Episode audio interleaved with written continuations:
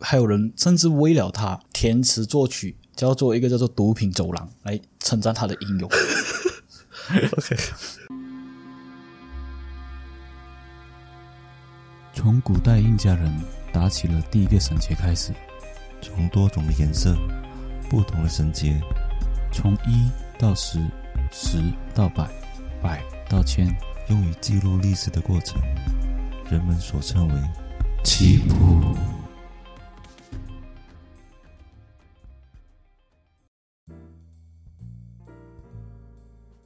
Hello Hello，大家好，我是主持人 Roger，大家好，我是主持人韩仁。欢迎收听棋谱谱。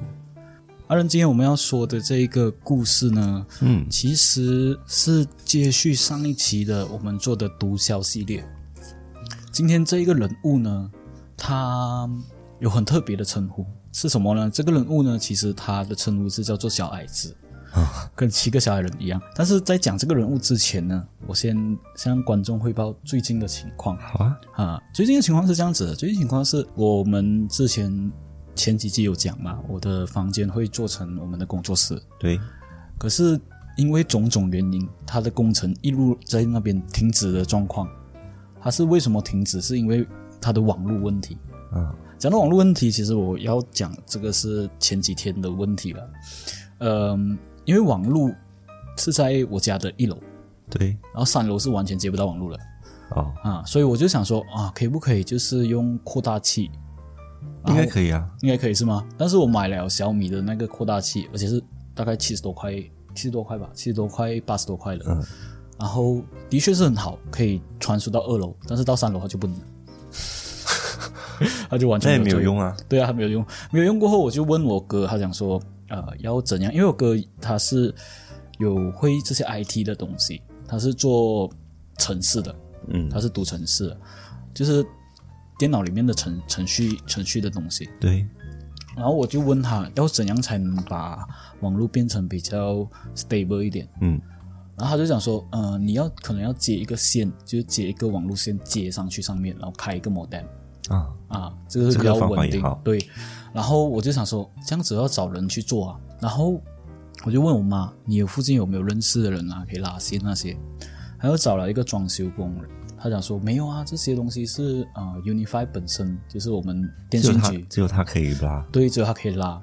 然后我就想说，好，这样子我去问一问。好然后前面我去 customer service，我就 WhatsApp WhatsApp 他们，然后他们就讲说啊，他们呃 WhatsApp 只是问开 line 或者是 update 这种东西对罢了，拉线不管他们的业务。啊，他现在不管他们业务，他就叫我打给一百，就是打他的热线是一百嗯一百号，然后打过去，打过去我就讲说我的问题，我就是现在的情况这样子啊，然后我拉不到线啊，你那边有没有拉线的人？他想说，嗯、拉线的服务的话应该是没有的。然后我就想说这样子我上面接不到网络要怎么办？然后他就叫我 upgrade 那一个网线的速度，然后我就想说啊，你网线的速度跟网络能不能接到是不一样东西来的哦，我是嗯接不到它的网络，不是它的速度太慢。对，然后就想说啊，你可以试看啊，你可以试看它能不能接到网络。你我要这样，试这看这重点是我要扩大网线。他讲说，对呀、要扩大网线啊。然后，假如我加强了这个网络的话，它的速度的话，会不会加强它网线？他讲、嗯啊，这个不会的。这样你又叫我 upgrade 来做什么？ 我就说这样你要叫我 upgrade 来做什么？他就他就停了一下子，他就想说，但是你可以试看啦，应该可以啦。我就想说，呃，你有没有人就是去拉线这些的？因为平时你们安装一定有人拉线这些的对，啊，我们公司没有这个服务。然后我就停了下来，嗯，所以要加强它才有这个服务。好像不是，我们公司本来就没有这个服务。哦天哪！然后我白就费跟心他机去问了。对，然后我就跟他讲，好吧，拜拜。然后他就讲，哦，OK，谢谢你的询问，然后就关掉了。然后导致到现在为止，我还找不到，找不到一个解决方案，找不到一个解决上方网案找的话也找不到吗？我上网有找过一些 IT 的，就是做 IT 的电脑的那些咨询，咨询哈，对，还有电脑的那些店面，嗯，有找到几个啊，可能近期我会打电话去问看他们有没有这个服务，嗯因为我刚刚买网线的话，应该能，就是那种蓝色的接网线的话，应该有认识的人去接还是这样，或者是找一些呃拉电的做电的那些那些人，如果是扩网器没有办法吗？因为我看到市场上有一些扩网器，它只需要用一个呃，它只是分一个网络，嗯然后过后它会打打出打来，打出来是啊哦吧？对，但是比较贵啦，可能是五百块、六百块左右。我朋友有建议就是签那个 message，然后 message 它是比如说它的网路线主机是一百 m a p 的话，它的 message 扩到上面的话它是七十，但是有一些朋友他也是用一样的 package，但是他的不能，嗯，他接到上面才可能才十 m a p 五 m a p 这样吧，完全就是不能。哦然后我用小米的那一个，我接到二楼是可以是有这个啦，就是一百 m a p 接到上二楼，它有收到是七十这样子，但是到三楼它就不没有办法。那等一下我分享一个视频给你看，可以啊，看一可以下啊有，可没以有，啊。因为它是呃，它是用扩它是扩网器过后呢，它是去到很远的地方，它还是同样的速度，哦，但是那个过往器它是什么 brand？它是有很多 TB Link 还是哦也有也有哦 TB 零，因为 TB Link 我知道是蛮贵的，它对传统上很还贵的是跟 Unify 一起，哦就是一个配套。 OK。嗯，我家人用的就是 TB 零，但是它是用另外一个网络，所以你去到厨房的位置的话，你哦是需要连接它那个网络的，啊、对。然后你来到客厅的话，你要连接客厅的网络，所以你是必须要调。如果你没有调的话，它速度是很慢，你会发现到，诶，那看视频的时候它会卡着卡不动卡着。，对，哦，原来是这样子。因为我我也想说要怎样去解决这个问题，所以我也尝试了买了一些扩网器，然后买了三个。啊，对，买了三个，一个是小米的第一代版本，然后我是在澳门买的，然后澳门那时候是蛮蛮好用的啦，然后我就拿来马来西亚，来马来西亚那时候还只是到二楼，然后过后就去，就过后我妹就去买同样的东西，因为那时候我在澳门嘛，但是她的那个就不能用，然后过后我就买一个加强版，加强版是蛮不错的，因为好像呃我买普通版本它只能到二十 m 左右，哦加强版是七十，所以二楼我家二楼就可以玩哦，对，啊，然后三楼就完全没有办法，就没办法连接，没有办法连接。我除非我下二楼去工作了，那也很麻烦啊。对啊你工作室在三楼诶，对啊，所以这几天我就是做这些东西啊，就是跑到下二楼啊去做这些那。如果你要稳定的网络，可能就要像你哥哥讲的，就把那个线拉上去。对，诶如果是用一个比较长的网络，呃、哦呃网络线，啊，然后从下面的那个 modem 接上去，可能会比较难看。他但哦就是是用这个方法，他就是用这个方法，但是要找人去装给他美，因为我们的想法就是把它拖到我家后面厨房，然后直接上去三楼，对就后面后面的走廊那边拖到上三楼，拖到上三楼要啊从厕所那边打那个洞进去我房间，啊， 然后我的想法是前面，前面那一边就拖到去冷气的我家前面的冷气的那一个组装的地方，然后打到上面，然后因为我的三楼的那一个窗户那边是隔板嘛，嗯所以打一个洞很容易钻进去。但是是要找人来来修啦，找人来修。问重点就是要找人来修拉线。嗯所以今天的这一个是最近我的情况啦，跟今天的主题有没有关系？是一点点没有关系。那我们现在先进入主题，所以我们现在先进入主题。好，说一下矮子的故事。对，所谓的这个矮子呢，他叫古斯曼，他是呃，之前我们讲是哥伦比亚嘛，对现在我们去到墨西哥啊，啊，墨西哥的最凶残的、最强大的毒贩之一，他叫做华金古斯曼。那古斯曼他是世界头号的通缉犯，然后他的资产在平平面上呢是有十亿美金之多。哦，比之前那个还要比低啊，还要、还要少。还要少。在二零一七年一月二十号的时候，墨西哥政府宣布，他们把古斯曼引渡到美国，然后曾经他两次在墨西哥最高安全的监狱逃走过。嗯，嗯，然后二零一八年十一月三号，古斯曼被案全审判，然后二零一九年七月，他就被引渡到美国，然后终身监禁不得假释。嗯，外加三十年的刑期，然后总共就勒令要支付一百二十六亿美金的罚款。那在说古斯曼之前，我们先说他的身世啊。好，古斯曼其实出生在墨西哥的三角洲，所谓三角洲就是三不管地带，嗯，这三不管地带就叫巴达拉瓜托市，是不是很很绕口？巴达拉瓜托市，OK，是叫巴迪拉瓜托斯，下巴迪拉瓜托市，巴迪拉瓜托，所以巴迪，它在这一个环境下，它是这个城市其实它是一个算是毒品之乡，啊就是跟、跟跟那时候我说的那个哥伦比亚的毒枭是一样的地方，就是它在一个很多毒品延伸的环境下嗯，的城市出生，哦，然后他的家人跟当地的啊，到巴勃罗对巴布鲁，巴勃罗，他的家人跟当地的农民是一样的，他们是种植算是农民啦，因为他们种植的是不一样的东西，嗯，农民有些是种植稻米啊那些东西嘛，但是他是种植大麻哦那个地方。所以他在小的时候就因为这件事，他在这个地方耳濡目染之下，他就接触到大麻。对，然后他在这一个地方的索拉罗亚州嗯，出生的。啊因为这索拉罗亚州，我要提一下，因为这索拉罗亚州它其实是算是墨西哥的一个呃，有两个教父，嗯其中一个是古斯曼，对，另一个叫做加拉多。嗯那加拉多其实是古斯曼之前跟随的嗯，一个教父来的啊，他们都在那边发迹的所以他除了卖毒品之外，他还是做呃那个大麻教父是黑手党教父啊，不是不是那种不是那那种不是基督徒的那那个基督徒个教的父哦不是完全不是啊 ？Father，he is 呃 my father。所以他跟，但是你看啊，巴蒂拉瓜托的人呐、他们是比较遵守的这种沉默的法则，跟西西里岛的普通黑手党来比啦，他们是比较沉默的，就是闷声发大财那种哦，啊、不会很夸大、很夸张的那种。嗯所以古斯曼在这种耳濡目染之下啦，他小时候其实是做卖水果 的，后后慢还有慢水果可以卖，啊对他卖除水了果大，麻因为他是算是一个普通家庭， OK，然后过后慢慢才大一点，就是可能青少年的时候才加入了这种黑手党的。嗯，他加入了，就刚刚我说的那个他墨其西实哥，不是黑手党是吗？他是墨西哥黑帮。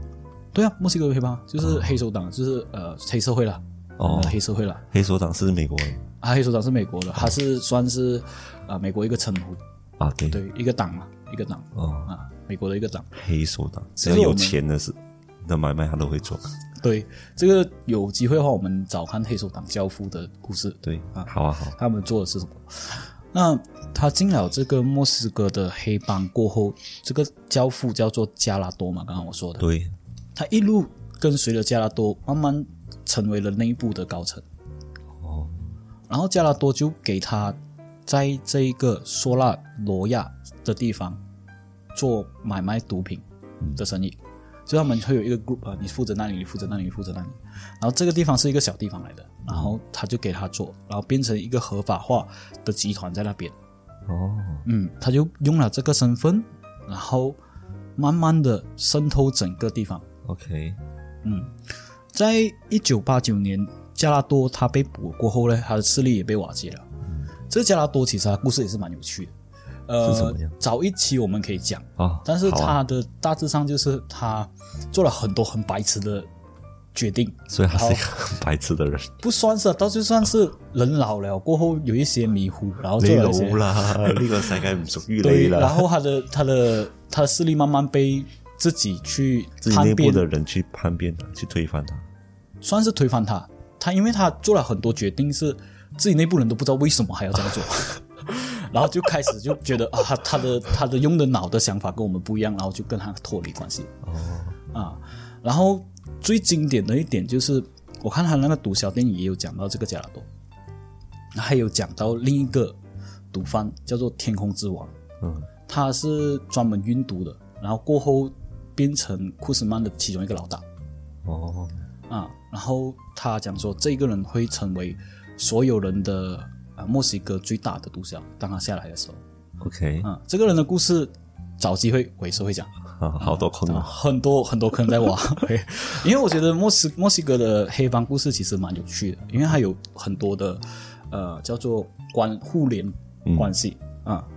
所以我们讲回古斯曼，祖克山这这这时候就和他的帕尔马抢夺了这一个黑帮的市场，然后成功了抢夺到卡利市的越境的那一个通道。啊，大家都想要把毒品往外往外输送啊、哦。他们的目标都是往外输送，只是你假如抢到一个地方是不靠边境的话，啊你要经过人家的位置，你要给钱，对所以你要另外给钱。啊，所以古斯曼他就为了省这一个钱，他就他就拿了这个市场，他拿这个市场，他做了一个很聪明的决断。你知道他们边境不是有一条线，然后不给你跨过，对铁网那些又不给你跨过吗，他就在这个边境的两边买了一间家，然后他在下面然后下面做挖一个地下通道，对通过去对面，然后上面都不知道上下面在做什么，好啊厉害耶然后下面就用那个货车搬过去。 ！OK，你看小小的人，他的脑子真是转到很快。对，嗯，所以他用了这个方式过后，变成叫做黄金通道的地方，嗯然后成功将他的组织扩大，因那为把赚这钱些嘛物品是运去哪里？美国， 又是美国，受伤的总是美国。因为他也是很靠近 很靠近那一个美国嘛、嗯 OK 边境，所以你看那个哥伦比亚，他是运到那个美国美国的把啊那个米亚密米亚米哈，对，有时候他们也会运到这个墨西哥，啊然后再加工，然后再过去，OK，啊。美国太可因怜为了。因为就是很多毒贩是侵犯到美国的利益，嗯所以才有一系列的故事出来。对，因为美国是很蛮自由公开的这种资讯嘛，嗯，所以很多资讯我们可以看到。对，嗯，我但们才有是故事讲对，然后但是很多国家的资讯是不不相歪的，啊，不公开。所以我们就很少拿到这些资讯啊、所以才有今天这么精彩的故事。古斯曼其实他是从低老旧的社会底层农业的组织集团方式，变到现在的军事化和有律师啊比较高级的去洗他的钱，啊，然后变成了最有名的贩毒集团。嗯，嗯，三十年后，他从一个半文盲的农民，摇身一变，触发了四十八个国家最大的贩毒集团的首领。对，因为嗯，之前我们所说的那个毒枭，他是呃一九九三年才才被枪毙嘛，对，一九九三年嗯，一九九三年，所以所以他是没有接触到那个哥伦比亚毒对枭，但是他的教父有，哦，嗯，OK，他的教父有，所以他教父的故事也可以做关联。嗯，所以古斯曼是因为他个子矮，不到一六八，所以人家称他为矮子，嗯，叫做矮子古斯曼。矮矮的，啊，因为在国外你一六八的身高是很难找到的，是啊，因为他们都是一八零一九零，对，所以他因为他的这一个标志性的，就算是招牌吧，标志性的那个呃身高，嗯，造成了很多人很容易就认识他，哦，就知道哦，这个人是矮子古斯曼，因为他他很矮嘛，嗯，然后过后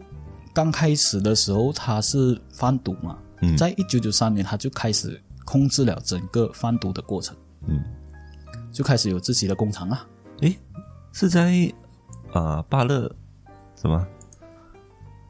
是在那个巴勒罗死了过后诶，巴勒罗，对啊，巴勒罗是在一九九三年去世的嘛，对啊然后他也就在一九九三年控制整个贩毒过程的。巴波罗，巴波罗，啊，索利 巴波罗，巴勒罗，巴勒罗巴是谁？勒，巴勒罗是 谁？是是，可是他不算有关系啦，因为他因为当时候只嗯他有是，不同国家嘛，但是他们也是运去美国嘛，对对对，所以但是他有交际是交际跟那个叫做卡利集团，哦，因为卡利 OK，OK，集团他已嗯经啊，就是已经掌控了那个市场 OK 啊。所以他们假如假如拿原货的话，我们去哥伦比亚拿原货的话，嗯他们会经过那边，或者是他们是他们是出产原货的嘛，嗯他们是种植原货的嘛，他们就会运去哥伦比亚，嗯然后去制造了，过后再运去美国，哦啊 OK 就是互相啦，互相也有自己的制毒厂。之前我不是讲说他把加拉多的部分大部分的财产就是私有化嘛，嗯就变自己了嘛，然后他的势力也慢慢的做大了嘛，对然后他也是想说不要用旧的方式去做这个东西。在一九九六年呢，他想到一个方法，就是把毒品放在辣椒罐，然后做这个流水线运去美国嗯，啊。然后这一个那风险就会降低啊，风险就会降低，他就打散它，嗯他不会死死一条龙。然后通过航班去运去到莫斯科市，然后哎换来钱过后，他就会放在行李箱，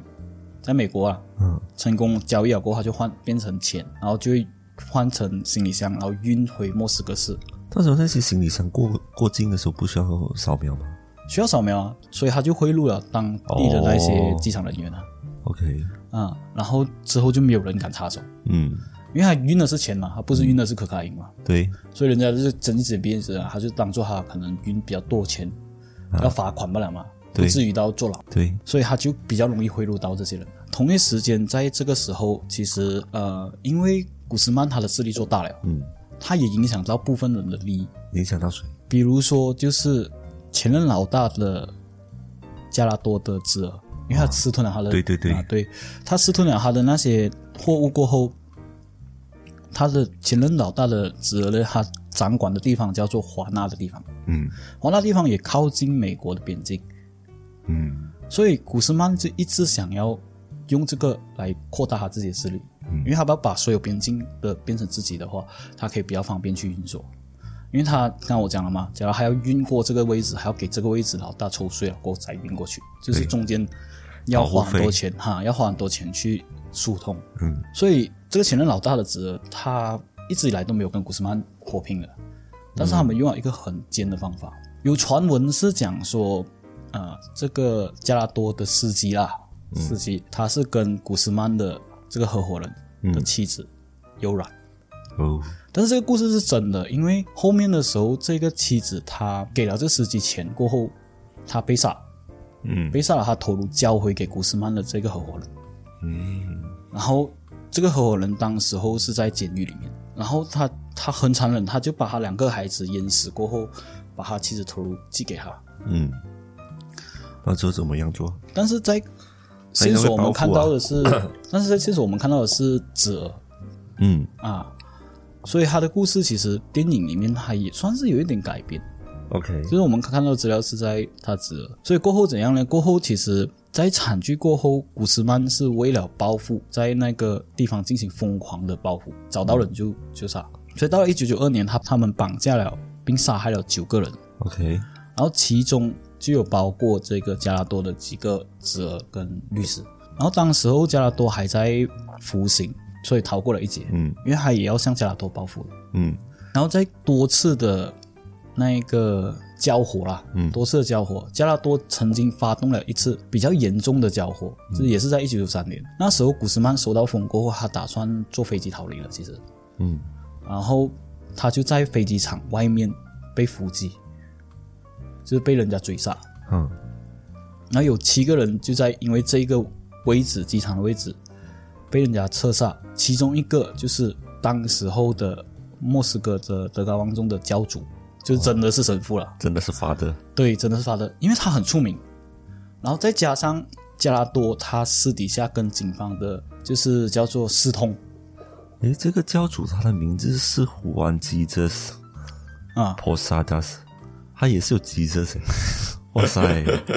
其实他自其己实改的跟我不知道他有没有自己改还是怎样啦，这是他私人的问题，但是 他的确是在莫斯科是很出名的。 OK，德高望重，就因为他在莫斯科很出名，所以呃，莫斯科政府开始对古斯曼动手，嗯然后再加上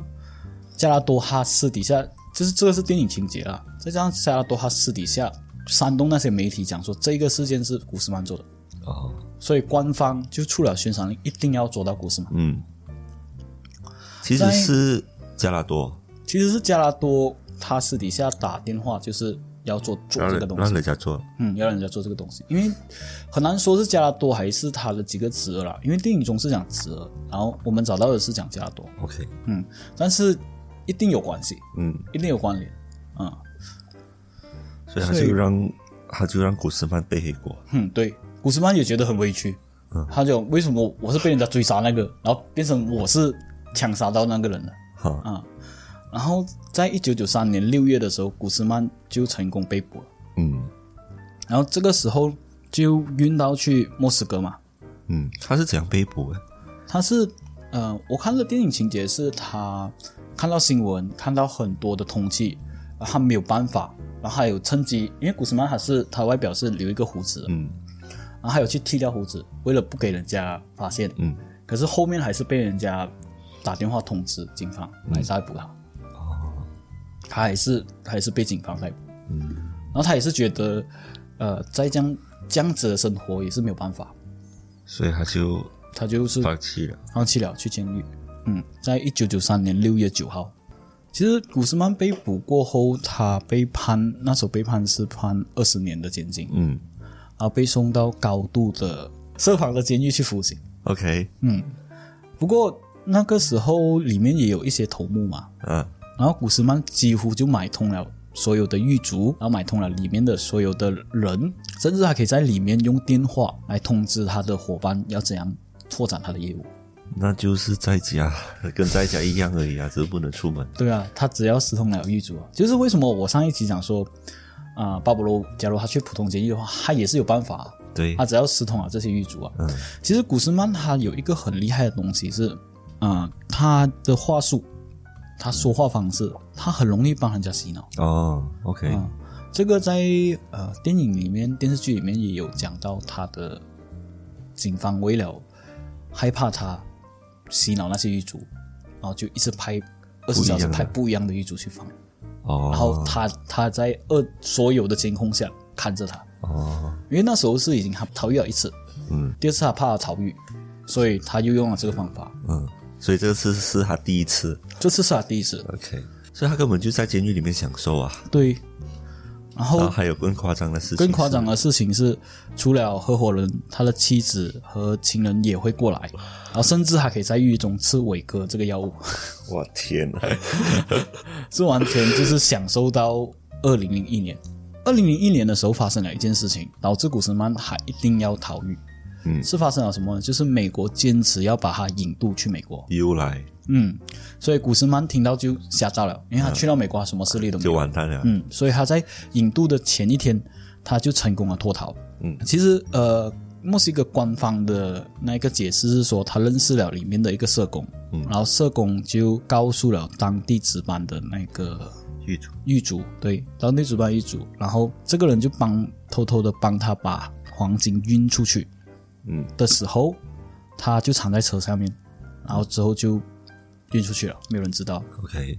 但是当天的那个司法过程是被，就是司法过程那个 CCTV 是被抹去了的，哦所以没有人知道，只有政府讲。 ，OK，呃，电影有讲过，他是跟政府合作，嗯，然后政府是完全就是当看不到了，给他出去。所以这些一定是没有记录在安娜在历史上是找不到的，因为毕竟是政府跟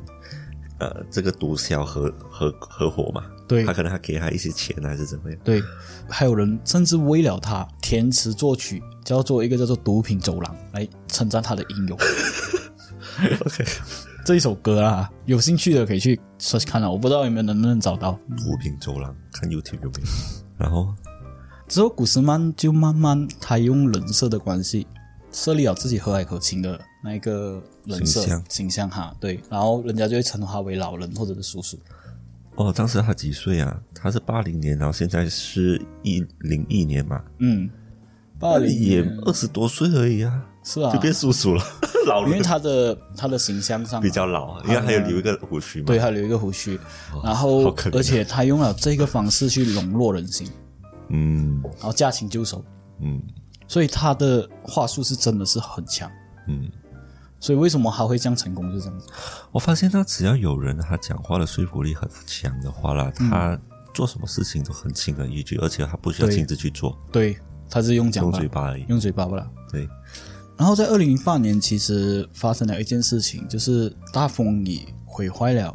当地的金三角的农作物，然后古斯曼就给了当地的那一个农民一百万的比索，就是大约八万五千美金的慰问金，然后另外圣诞节的时候，他又送了一百辆的自动车，嗯给当地人。到了二零零四年，墨西哥的军方已经获得古斯曼的大本营的录音，嗯然后已经知道还有证据他是在贩毒，嗯，所以他派了三百个空降步兵去突袭，最终还是有功无返，哦，还是还是没有办法。到同年年底呢，美美国加入了对古斯曼的通缉，美国悬赏了五百万美金去寻求古斯曼的踪迹。嗯你像卡纳哈，他为什么他很厉害躲？嗯，他很难被人家搜查到的地方。到了二零零七年，在墨西哥城一次对古斯曼的搜索里面， 墨西哥警方也搜索到古斯曼的住家里面有两亿美金和十五万的匕首现金两亿美金很多哎，因为很多美金的面面值是一百而已嘛。啊！所以你要想看多少，一面墙两种，现在超过一面墙两。亿啊！对，所以你可以想到，就是墨西哥跟美国针对古斯曼已经做到这种通气到不能再通气的地方。嗯嗯，因为他损耗到一般人的利益嘛，像我上他已经下定决心要抓他就对对，所以到二零一四年二月二十二号，世界头号的通缉犯，嗯也是世界最强大的毒贩古斯曼，在墨西哥被捉拿归案。嗯这是第二次。当时候的墨西哥总统，他也发了推特嗯通知全全世界这个消息。哦，当时候美国美国政府也是向墨西哥的政府说，假如古斯曼不被引渡的话，他是极有可能被逃脱的，嗯，所以他是有可能第二次被逃脱的。对，然后真的被他芝加讲中了。对，芝加哥政府也赞扬了这次的活动，因为古斯曼在每个月通过芝加哥贩卖了一点五 OK 到两吨的可卡因所以芝加哥也是感觉到，就是这次的行动是非常的成功嗯，但是还是比那个呃巴勃罗哈。巴勃罗还还要要少还要少，对，巴勃罗是因为他控制了整个国家的，它是十五到二十通货吨，对，他是十五到二十吨，十倍对，可是一点五吨也是很夸张。啊是啦一。点五度也是很夸张。然后在，因为它传奇的地方在那里，它传奇的地方不是它卖的多，它传奇的地方是接下来的故事，就是在二零一五年七月十二号，古斯曼他成功了，又在越狱，嗯在十一号的晚上，在墨西哥的最高的监狱里面成功了越狱。他是怎么样越狱的？他其实用了一个方式，就是他在二零一五年七月十四号，他们发现了古斯曼他越狱的方式，就是在地下也是打通道，像老鼠这样也是打通道，打到下面了过后，他用摩托车逃跑出这个十米深的通道，嗯，然后从另一边出来。哦，就是他也是用挖洞的方式， 就是很像他仓很厉害鼠代言哇人， 那个叫什么？那个灰鼠啊，啊，然后会鼠代言人， 他很厉害哇！他因为他运毒也是用这个方式，所以他有自己的自己的 team 去做这个东西。 哦，所以为什么我讲说古斯曼他出名其实不是在毒品，他出名是在他能在啊、那个墨西墨西哥的这个地方成功了越狱两次，嗯一个国家的监狱最高的监狱越狱两次，是，这么之多。在电影里面的故事有讲到，其实有一个环节是讲说，他们为了防止嘛，刚刚我这样为了防止就用了啊那个 CTV 去围看他嘛，对包括他冲凉啊、上厕所都看。然后他唯一一个地方他们没有 camera 就是他厕所马桶那一边，啊，然后就用因为没马什么桶那一好看个嘛，对，还用马桶那边打一个通道，哦，然后去下去，然后逃出去。然后中间有一个很好笑的情况，就是他们那时候接班的那些狱卒，嗯就是那些警察，嗯他们是换人嘛，换那些有经验的，啊，不会被他的话术影响的。但是有一次的时候，刚好被一个新人去顶班，然后那个新人顶班了过后，他就有一系列的收卖这个新人。 OK，他讲啊，你的妻子啊什么，我可以给你钱啊那些什么，对啊要帮助他越狱啊什么什么，然后这新人真的是行动了，啊，然后但是过后是被墨西哥的那个政府发现了不对劲，因为他消失的一段时间是看不到古斯曼和这个人，啊，就是他监狱外面的那两个 camera，对他看不到他们中间在在做什么， ，OK，所以也怀疑啊了这个新人，过后这个新人就换掉，哦，这是小插曲啊，这是小对对插对曲哈，但是他就差一点就成功了，对，就是啊、呃他显现古斯曼他的话术是多么的强，对，他就可以跟人家讲啊，你做警察也是这样多钱，然后我我给你一笔钱，是啊你可，以鬼不知神不知鬼不觉，你可以当做看不到，然后我也可以当你帮你保密，嗯啊这样子之类的。所以古斯曼他是除了会挖洞以外，他讲话也很厉害，他讲话也是很厉害。但是，嗯、事情没有一而再再而三的发生了。啊，嗯，也没有超过三次了。第三次落网的时候是二零一六年一月八号，所以相差几个月而已。对因为相上差一几个次月上一次落网是在上次落网是在二零一五年，哦，他逃狱是在七月十四号，对15他年才会在七月十二零一五年七月十号，然后他在二零一六年一月八号，就半年了。其实电影里面的情节是讲说他跟这个政府勾结，然后这政府为了要成为总统，然后就特地把古斯曼放出去，要哦把他捉回来，就当做自己的政绩。 ，OK，那个他为了是成为总统，为了诬陷现在的那个墨西哥的总统，嗯他无能，然后自己要上位，然后过后就放古斯曼，然后再把古斯曼捉回来哦， 啊。这个还他的电视剧有讲啦，但是这边是没有提到了，因为这些都是官方的门面啊。对，官方的说辞，对，所以在二零一六年一月八号的时候，墨西哥的总统又在发推特，他很喜欢用推特，OK，、又在发推特宣布了古斯曼被再次被落网。嗯，然后这次的行动其实算是墨西哥的海军跟联邦调查局的军方嗯合作，然后再次把古斯曼捕捉了。嗯然后到了二零一七年一月二十号，一年之间，墨西哥政府宣布了最大的毒枭古斯曼引渡去美国，也被美国的官员证实了。古斯曼乘坐的飞机就已经到了这个华雷市，然后飞到了纽约。嗯，所以这个其实呃，古斯曼他在整个过程呢，他逃了三次。嗯，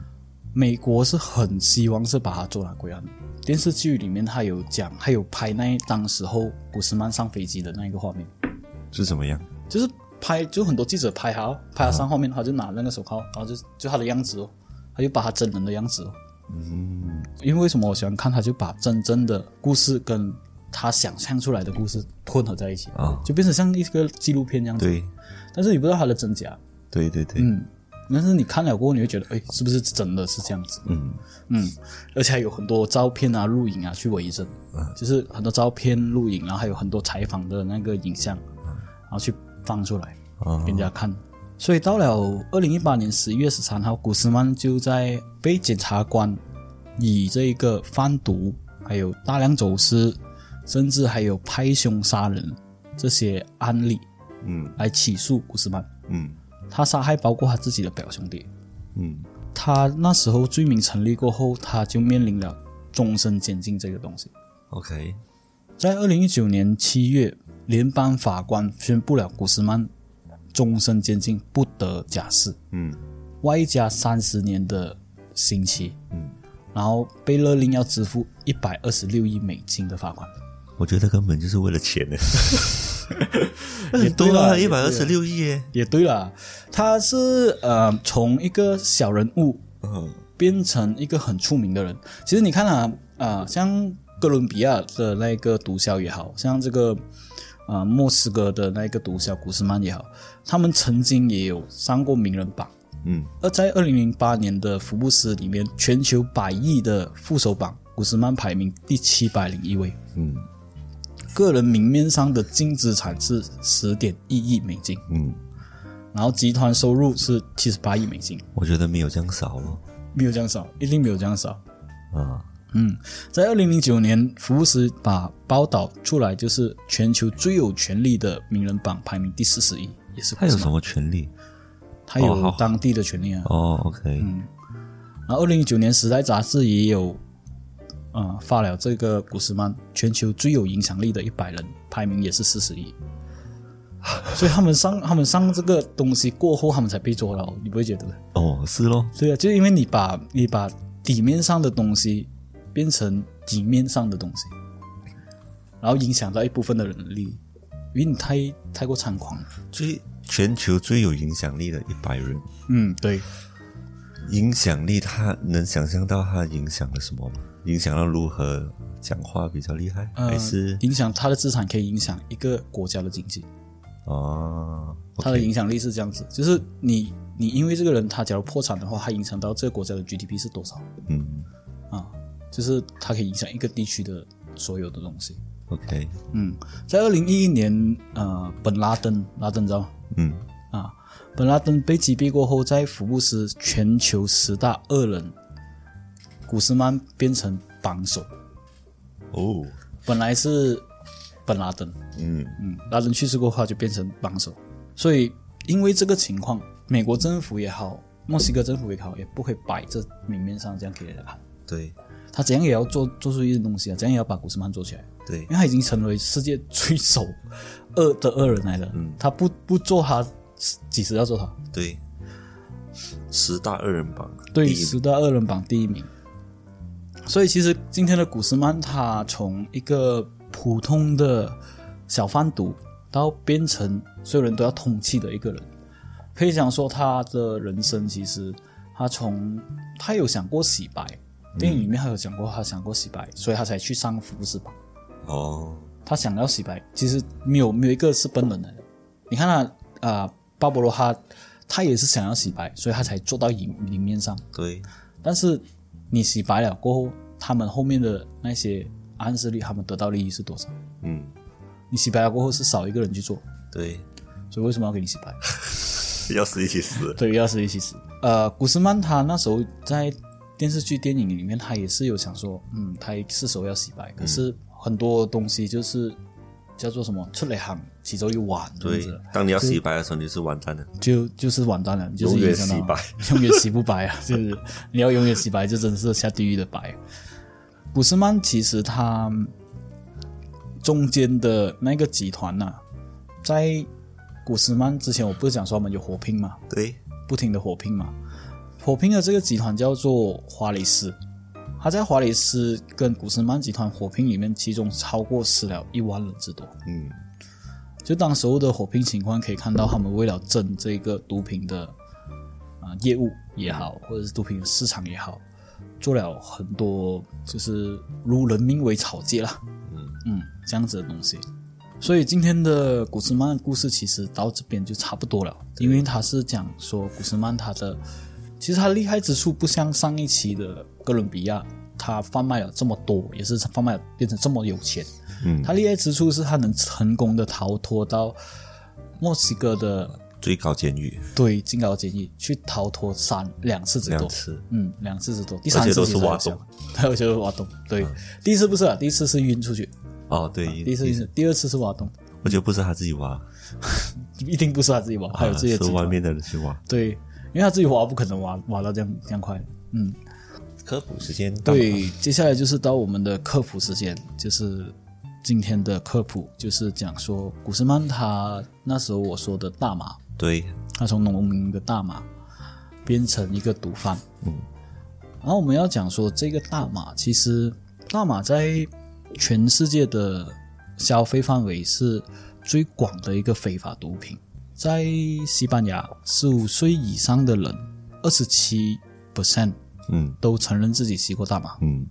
然啊后在很多国家也终止了大麻。在如今社会里面，这种非法的物质也享受了，就是大麻也享受到一般的接受程度。大麻其实支持大麻的人，他想要把大麻合法化，就是一些科学家、病患者说来是拿来做治疗，嗯，但是反对大麻的就觉得它对健康是危害的，也对有很大的副作用。我们找了很多啊，其实都是危害为主啊。就就对啊，大多数危害为主，因为你没有没有病没有事，你去是啊戏也是一个危害你的大脑。而且近呃呃，在泰国有那个新的王已经上位了，过后啊他就把那个大麻大麻合法化嘛，啊，对吧啊是啊，对呀、啊，就是他上位了过后，大麻是在泰国是合法化的，所以你会看到有很多中止大麻对种植大麻或者是卖大麻的呃餐厅，啊，然后他会烹饪有相关于大大麻的的这食品嗯像啊，对食品，像蛋糕啊、咖啡啊、饮料啊这些，对，哦所以这是很很夸张。我觉得是很夸张了，因为我所了解的就是，如果你是呃吸食大麻，嗯，对身体是有害的嘛。但是如对果你煮熟了过后，到底会不会有害？其实也是会有害的。嗯，它也是有一一一段的影响啊，对它成分还是有在的。对，讲到大麻，其实它是怎样危害到我们？其实它危害是影响到我们的大脑，对，它主是要是如大麻何影响到我们大脑？其实，其实大麻最可能的是会改变大脑的结构以外，还有会改变大脑的功能。嗯，很多的研究表明，吸食大麻会对大脑神经会造成有毒，嗯，就是它有有毒会毒害到大脑神经，嗯，特别是青少年。在美国哈佛大学的医学研究心理学教授，他有说到，这些改变主要是承认了缺失有关和增加发生心理问题的风险。任何一个吸食大麻的人，脑细胞都会被改变。人与人之间其实有最大差别就是变化和负面的效应有关联。嗯所以吸食大麻会改变人的感官跟知觉，甚至会降低短暂的记忆力，还有注意力和运动嗯技能。所以大麻其实它影响了你的所有身体上的功能以外，你的注意力也会被影响，对。嗯，你的感官也会被影响。其实大麻对于头脑啊，就是脑袋有有一些坏处，还会伤害大脑之外呢，它还有其他坏处，比如说我们的呼吸系统。吸食大麻其实对我们的吸的那个呼吸系统呢，它会有一些刺激刺激感，嗯，然后会让你的呃鼻子的肌肉膨胀，然后过后你会呼吸困难。嗯，如果长期使用的话，会导致你的慢性慢性阻塞心肺疾病，叫做 COPD 的风险，这个是会增加的。嗯、还有另外一个就是心血管系统。嗯，如果你长时间啊长时期吸食大麻的话，你的心跳会加速，而且会有增加心脏病发作的风险。嗯还有人体的血压，嗯也是处于偏高的阶段，大麻。嗯然后第三呢，就是你的情绪跟心理健康的影响，因为当你吸食大麻的时候，你是会有一种兴奋跟那种呃开心，所以很多人他们会在呃在聚会的时候会吸食大麻，因为你就不需要热场了嘛。嗯所以他们当依赖这些这个大麻的时候呢，当你一不使用，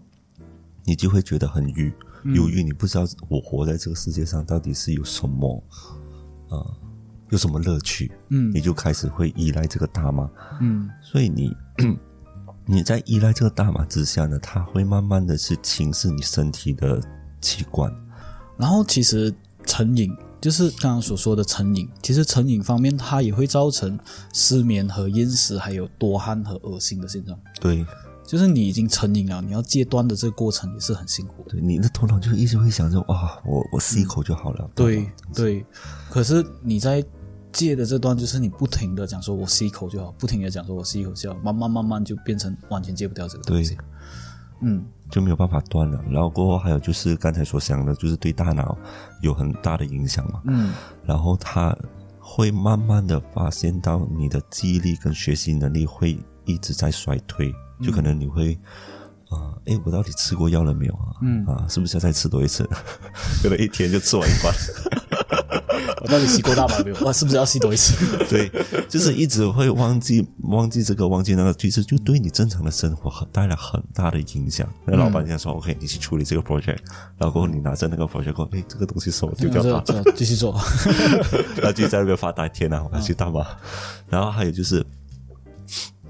呃，有一些人他们吸食大麻过后，他们会驾车嘛，嗯其实这个跟喝酒是一样的，就是因为它会影响你的大脑，所以嗯你对于你的反应力跟应变能力是会降低的。嗯所以当你发现到你速度变快的时候，已经太迟了、嗯哦，啊。就然后类你似像喝醉酒这样子，你控制不了你大脑的那个呃反应能力，对，就也喝集酒中不到。嗯喝酒不驾车，驾车不喝酒这样子。所喝以吸大麻不加 车，也不要吸大麻了。所以，因为你刚才我们所说的就是大你吸食大麻，但是你是对你自己的生命危害嘛。嗯但是如果你是驾车的话啦，你不单只是自己危害，你可能还会伤害无辜的人，对所以是非常自私的行为。对，其实，在表面上来说，就是吸大麻大多数在于是年轻人之多，他们可能会觉得这个相比可卡因的话会比较少毒性，可是毒性是一样的，对，它的成瘾程度也是一样的。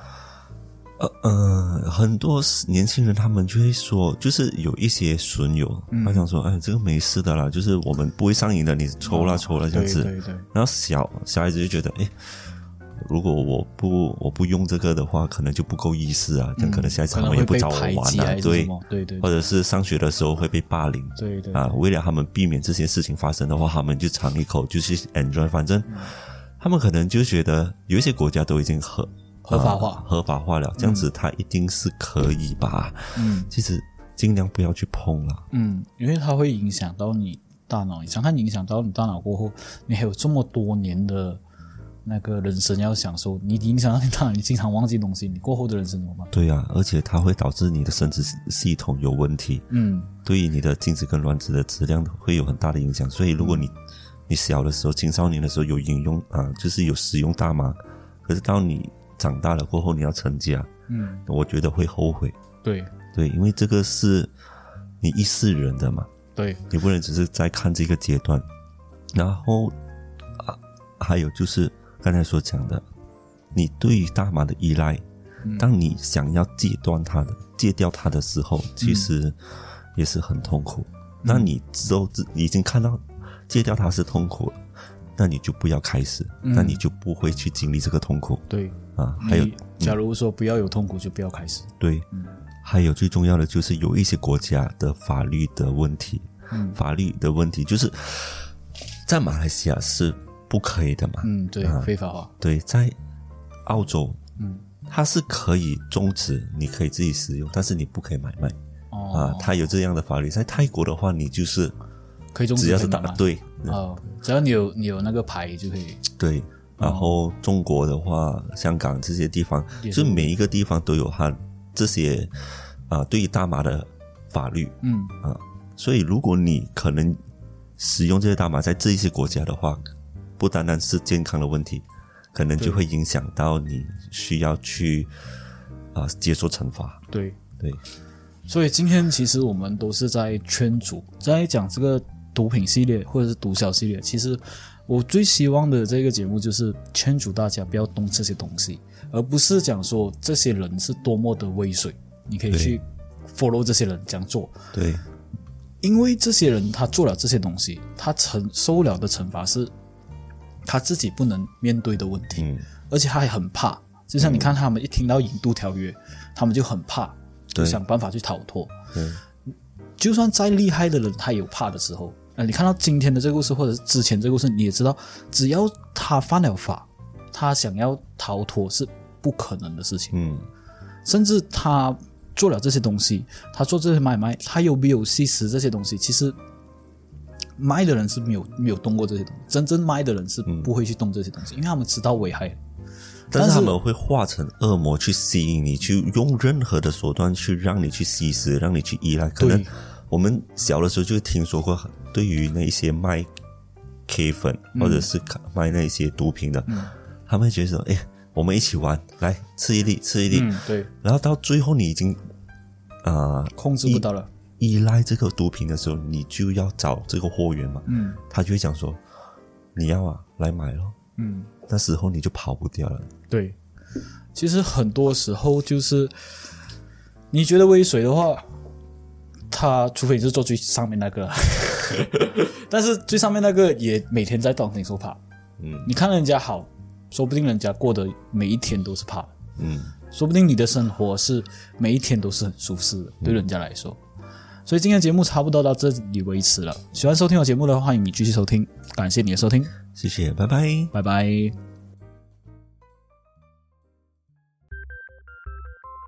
好了，今天我们的节目差不多到这里就结束了。喜欢我的节目的话，欢迎你订阅、点赞、分享。留言。那如果有你们想听的人物，也可以在以下评论给我们哦，或者有一些人物的资料也可以投稿给我们。那我们是非常欢迎你们投稿的。喜欢我们的节目的话，欢迎你去各大平台 Apple Podcasts、KKBox、Spotify，还有 First Story。感谢你的收听，拜拜拜拜